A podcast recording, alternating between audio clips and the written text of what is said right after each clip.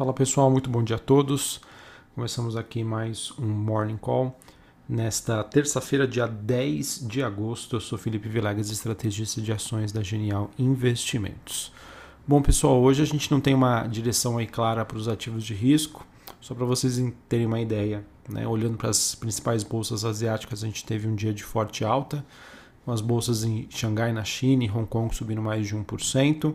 É, na Europa, a maioria das bolsas subindo, mas mesmo assim altas bem discretas. Paris na França subindo 0,13, Frankfurt na Alemanha subindo 0,16, é, Londres na contramão caindo 0,08. É, nos Estados Unidos a gente tem um dia digamos, um, com, com, menos apetite né, por ativos de risco, com S&P e Dow Jones apresentando leves baixas. A exceção fica por conta da Nasdaq, que sobe, mas uma alta bem leve, né, subindo 0,11. Olhando para o VIX, neste momento queda de 0,12, ou seja, praticamente no 0 a 0, ele que se encontra ali na faixa dos 16,70 pontos, DXY subindo 0,13 no, no patamar dos 93 pontos. Acho que talvez esse seja o movimento mais representativo do dia, o fortalecimento aí do dólar frente às principais moedas globais e a taxa de juros de 10 anos nos Estados Unidos caindo 0,14 ali na faixa de 1,31 pontos. Uh, assim, pessoal, temos um dia né, em que uh, o mercado segue monitorando né, os mesmos fatores, olhando para a temporada de balanços, olhando é, para a questão da variante Delta e os seus possíveis impactos e, no caso, aí realmente aguardando novidades para que ela consiga aí tomar maiores decisões. Tá? O, e o grande tema né, que fica por conta aí das decisões é, do Fed, do Banco Central Americano, sobre uma possível retirada de estímulos. Uh, falando sobre as commodities, hoje a gente tem um dia um pouco mais positivo. O petróleo, que vinha de uma sequência de quedas aí, hoje subindo quase 2%. O contrato WTI negociado em Nova York. Metais industriais negociados na Bolsa de Londres também apresentam aí um dia bastante positivo. E também queria compartilhar aqui com vocês que o movimento também segue mais positivo para os criptoativos. É, no, no, caso, né, a recente alta aí do Bitcoin, que atinge o seu maior nível desde maio e essa movimentação mais positiva ela corre antes aí da votação do Senado lá nos Estados Unidos sobre o projeto de infraestrutura. Essa votação que está é, é esperada para acontecer hoje por volta do meio-dia. E dentre outras medidas, né, existe uma que inclui a alteração sobre os requisitos da declaração de impostos para corretores e bolsas de criptomoedas. É, o Congresso americano que pretende arrecadar 28 bilhões de dólares em receitas de transações com criptoativos para ajudar a financiar esse pacote de infraestrutura em que tem uma estimativa de gastos em torno dos 550 bilhões de dólares. Então vamos acompanhar como que vai evoluir, né, como que vai ser a votação aí desse projeto e se, se isso vai ou não ter algum tipo de impacto aí nos criptoativos. É, falando, sobre, falando sobre indicadores macroeconômicos, hoje pela manhã a gente teve na Alemanha né, a divulgação do índice ZIL, ele que é um dos indicadores de confiança mais importantes de toda a Europa, ele que acaba apresentando uma forte queda.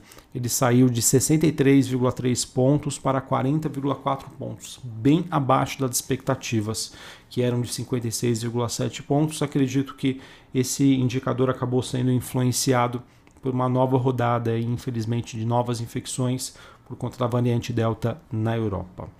Uh, que mais? Essa variante Delta, pessoal, que ela vem se apresentando aí como um risco de curto prazo para o mercado, que pode trazer volatilidade, mas a princípio acredito que isso não deva fazer grandes mudanças estruturais sobre os, os principais fatores de risco que o mercado acompanha hoje. Tá? É óbvio que a gente tem que monitorar, é um fator biológico que já, na minha opinião, já vem surpreendendo até mesmo aí pessoas é, da área, mas o que nós temos até o momento é que novos casos né, do coronavírus ating estão atingindo uh, o nível semanal mais alto desde o início de fevereiro e as, o nível de fatalidades também segue com maior aumento desde dezembro. É, e essa recente onda né, dos Estados Unidos teria começado com estados de baixa vacinação, mas que também tem atingido aí estados né, em que o nível de vacinação da população é maior.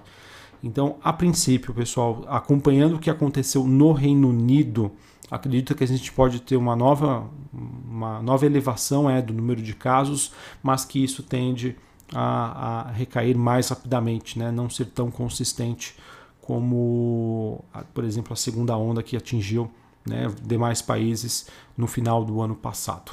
Então, obviamente, vamos acompanhar, mas a princípio eu acredito que isso acaba, acabe não sendo um grande fator de risco que possa mudar estruturalmente a opinião do mercado aí sobre a estimativa é, de crescimento econômico. Sim, tem um impacto, mas um impacto é, moderado. Uh, outro ponto que eu queria comentar com vocês né, é que cada vez mais é, parece que o Fed, né, que o Banco Central está convicto né, de que os Estados Unidos já estariam passando por uma recuperação, então isso se, se traduziria numa necessidade aí de, um, de um início de, de um processo de normalização monetária, ou seja, de elevação da taxa de juros por lá e retirada dos estímulos. Uh, nós tivemos né, observações que foram feitas recentemente pelo é, presidente do Fed de Atlanta, é, que aconteceu ontem, uh, e nós também tivemos uh, uma entrevista né, à Associated Press, em que o presidente do Fed de Boston disse também que o tapering, né, que seria essa redução dos estímulos nos Estados Unidos, já deveria ter, ser anunciada aí na, na reunião do FONC, do Comitê de Política Monetária Americano, já em setembro, dando início nos próximos meses. Beleza? Então acho que esses são os temas uh, mais evidentes para o mercado. Situação da China, que não temos aí nenhuma novidade até o momento, variante Delta e processo de retirada de estímulos pelo Banco Central Americano, que, na minha opinião, foi bem recebida pelo mercado, até mais do que eu esperava. É, isso mostra que, de certa maneira, os investidores já estavam esperando isso. O que nos falta saber agora é como vai se dar esse processo, né? magnitude do movimento, velocidade do movimento. Isso aí vai ser super importante. Aqui no Brasil, pessoal, acho que os principais temas né, ficam ainda por conta da, dos atritos né, e dos ruídos lá de Brasília. Segue no radar do investidor a questão da reforma tributária, que ainda segue gerando aí muitos debates. Uh, acredito eu que ainda não esteja é, pacificada aí para que avance no Congresso. Acho que isso deve abrir espaço ainda para maiores discussões. É, também segue no radar a questão dos precatórios, né, de acordo com matéria do jornal Valor Econômico. O presidente Bolsonaro deve enviar né, a PEC dos precatórios ao Congresso hoje. E dentre as mudanças propostas, é, nós teríamos os precatórios de valor superior a 66 milhões de reais que poderão ser pagos em 10 parcelas, sendo 15% à vista e o restante em parcelas anuais, é, sendo que todos os precatórios passarão a ser corrigidos pela Selic. Hoje, só para vocês terem uma ideia, os precatórios são corrigidos ou pela Selic ou por uma taxa de IPCA mais 6%, a depender aí da sua natureza. É, hoje nós teremos um evento importante que seria uma coletiva aí do Tesouro para explicar as medidas propostas aí para esse pagamento dos precatórios. Eu acredito que esse possa ser um evento positivo que possa ajudar o mercado a entender o que está sendo proposto e quais os benefícios que nós teríamos aí com essas mudanças. Tá? O Brasil, pessoal, que é, vem dando sinais aí positivos de crescimento econômico, em que o, acho que o, a, o maior risco que nós temos da parte macro seria realmente a inflação. É, e eu vejo que o mercado tem um certo receio por conta né, da crise hídrica e também pela, pelas geadas né, que nós temos enfrentados, aí, principalmente na região sul do país, o que pode pressionar aí os preços das commodities agrícolas. Sobre a agenda do dia, né, falando aí sobre inflação, nós teremos às 8 horas da manhã a divulgação da ata da reunião do Copom, que aconteceu na semana passada, e às 9 horas da manhã a gente tem a divulgação dos dados de inflação né, do IPCA calculado aí pelo IBGE. 9 horas da manhã, acho que vai ser um número aí super importante para o mercado entender aí como está sendo a dinâmica né, de um dos principais fatores de risco ligados à parte macroeconômica. Hoje nós temos a estreia das ações da Oncoclínicas na B3. A Oncoclínicas que precisou é, fazer uma emissão de ações abaixo do piso, né, que teria sido proposto pela companhia em termos de preço, mas tivemos então mais um IPO que se inicia aí na bolsa. Hoje, após o fechamento do mercado, nós teremos o resultado referente ao segundo TRI de 2021 de BR Distribuidora, CIA, Notre Dame, Intermédica, Marfrig, Porto Seguro, Qualicorp, Raia Drogasil, Randon, Santos Brasil e Vulcabras. A agenda aí de balanços corporativos que segue bastante agitada. Pessoal, das empresas que divulgaram seu resultado recentemente, que teve avaliação aqui pela nossa equipe. É, queria compartilhar com vocês o resultado de Pets. Pets que teve um aumento expressivo aí do seu lucro líquido, um crescimento de quase 200% na comparação ano contra ano. É, e esse resultado, apesar de bem positivo, vem em linha com as nossas expectativas. Uh, a gente segue bastante otimista com, com a empresa, né, acreditando que é, o contínuo investimento aí do seu capital em crescimento e melhoria dos processos deve persistir nos próximos trimestres. A, a Pets, né, que realizou recentemente a aquisição da Z-Dog, e abriu sete novas lojas no trimestre, está conseguindo manter o seu nível de alavancagem ainda bastante baixo, que é a relação dívida EBITDA, ou seja, é, permitindo aí que a, que a empresa possa avançar aí na sua, nessa, nessa agenda aí de fusões e aquisições. Uh, resultado também de Minerva, que superaram as expectativas do mercado. A empresa que reportou uma receita líquida de 6,3 bilhões de reais, é um crescimento de 43%, em comparação com o mesmo período do, de 2020 e 8,3% de crescimento em relação ao primeiro TRI de 2021.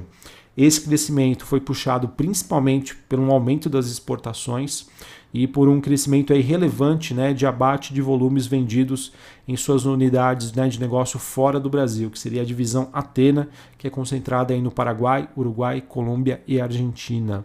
Uh, a Minerva que atingiu um EBITDA, potencial de geração de caixa, de 545 milhões de reais, que apesar de ser uma redução de 7,7% na comparação ano, ano contra ano, foi uma surpresa positiva, né? pois a gente já estava esperando uma queda mais expressiva, então poderíamos ter uma reação positiva hoje da Minerva. Também tivemos o resultado de Alupar, em que os resultados aí vieram bastante alinhados com o que a gente já espera para a companhia e foram números bem positivos, em que nós tivemos uma expansão dos números operacionais, né, devido às atividades que foram iniciadas em uma série de projetos nos últimos 12 meses pela companhia. Além disso, né, a Alupar ela tem uma exposição dos seus contratos ao IGPM, né? ou seja, os contratos de transmissão foram corrigidos pelo IGPM e que levaram aí a Alupar a alcançar um EBITDA, potencial de geração de caixa, de 480 milhões de reais no segundo TRI de 2021, que é um crescimento de 49% na comparação ano contra ano.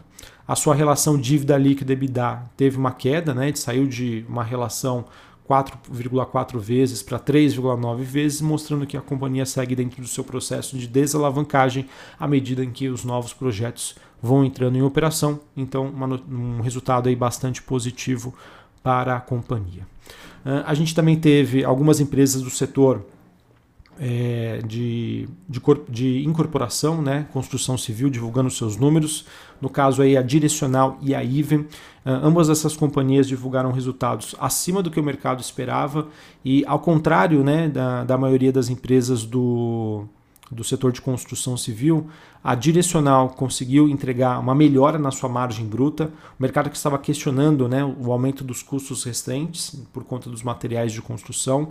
E no caso da Direcional, essa, essa manutenção né, e até melhora da margem é, acabou sendo atribuída principalmente à redução dos custos de projetos em estágios mais avançados aí do ciclo da construção. Uh, outro, outra empresa também conseguiu fazer isso foi a Even, tá? que divulgou números acima do esperado, receitas próximas das estimativas, mas a margem bruta aí mais forte do que o esperado. Tá? É, a Even também registrou uma geração de caixa líquido né, de 11 milhões de reais, o que acabou levando uma redução aí bastante forte do seu nível de endividamento. Então, apesar do setor né, estar sendo bastante pressionado por dois fatores: aumento dos preços de material de construção e também por conta da alta da Selic, que acaba impactando nos financiamentos aí de longo prazo, essa, as empresas até o momento estão conseguindo entregar bons resultados. Para finalizar, pessoal, queria comentar aqui com vocês uh, o resultado da BR Partners, é o primeiro resultado da companhia depois aí do seu IPO que aconteceu recentemente é ela que segue aí divulgando números bem fortes, surfando, surfando né, um primeiro semestre em que nós tivemos aí é, uma, um grande número né, de fusões e aquisições. As receitas da BR Partners subiram 34% é, nos primeiros seis meses do ano, destaque aí para a parte de, de trading, sales, de mercado de capitais e a parte do investment banking, né, que fechou o semestre aí com uma alta de 19%. É, só no segundo trimestre, né, cinco novas transações que estão sendo assessoradas pela BR Partners foram anunciadas. E que nós temos né, a compra da Ering pelo Grupo Soma, investimento da Quineia na Cobase e além de três privatizações, Eletrobras, Sulgás e também os Correios. A parte negativa do resultado ficou por conta de um aumento das despesas com o pessoal, que foram piores do que o esperado. Houve um crescimento de 135% em bases anuais, mas acredito que não tire aí o brilho do resultado, que foi bastante positivo. Beleza?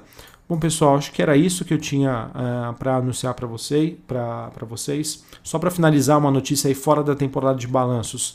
Nós tivemos a Ambev anunciando uma nova unidade de negócios chamada de Filter Beverage, que seria aí uma unidade exclusiva para se dedicar ao desenvolvimento de bebidas alcoólicas que não sejam cervejas. E a Arezo também que acertou a compra da Ball Clothing, que seria por 85 milhões de reais é, e isso mostra também um ritmo bastante acelerado aí de aquisições para Arezo, que vem se destacando aí nos últimos meses, tá bom? Pessoal, era isso que eu tinha para compartilhar com vocês. Uma ótima terça-feira a todos e até a próxima. Valeu!